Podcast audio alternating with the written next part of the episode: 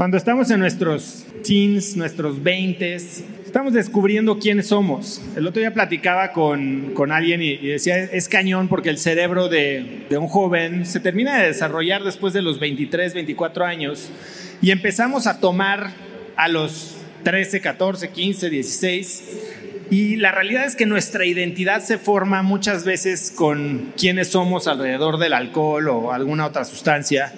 Pero no solo eso, sino que se forma en base al entorno al que queremos pertenecer. Y lo platicaba con Ita, con alguien también de esta edad que llegó a que le firmara el libro, me dijo, yo quiero trabajar en Tesla o en Google y ese es mi sueño.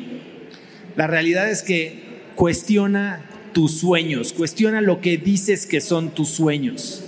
¿Por qué? Porque muchos de estos sueños que a la edad que elegimos carrera, que a la edad de que nos titulamos, que escogemos nuestra primera chamba, creemos que son nuestros sueños, nunca los escogimos nosotros. Te los puso en la cabeza tu mamá con un comentario inocente, tu papá que un día te dijo que los exitosos se veían así, tu maestra de secundaria.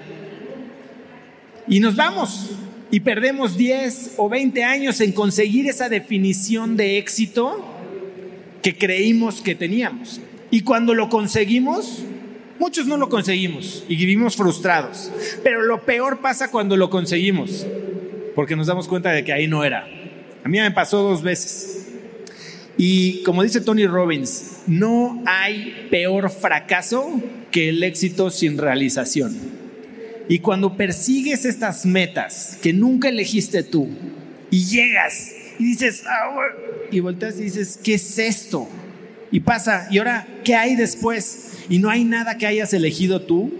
Se vuelven, suceden estas crisis, ¿no? Duras, que ojalá les lleguen antes que después. Si les llega la crisis de los 40 a los 23, fregón, porque en ese momento van a aprender la lección que quiero que se lleven el día de hoy.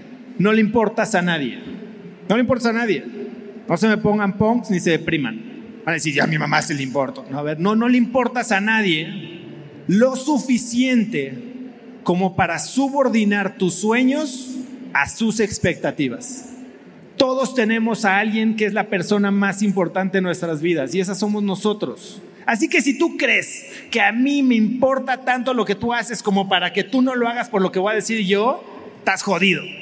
Porque a mí me vale madres todo el mundo que no soy yo y a ti te vale madres todo el mundo que no eres tú. Y así es la realidad. Entonces no le importas a nadie como para dejar de hacer lo que verdaderamente quieres hacer. Lo primero que tienes que entender es quién eres tú, qué quieres lograr, qué es lo que te importa y después ir y pelear por ello.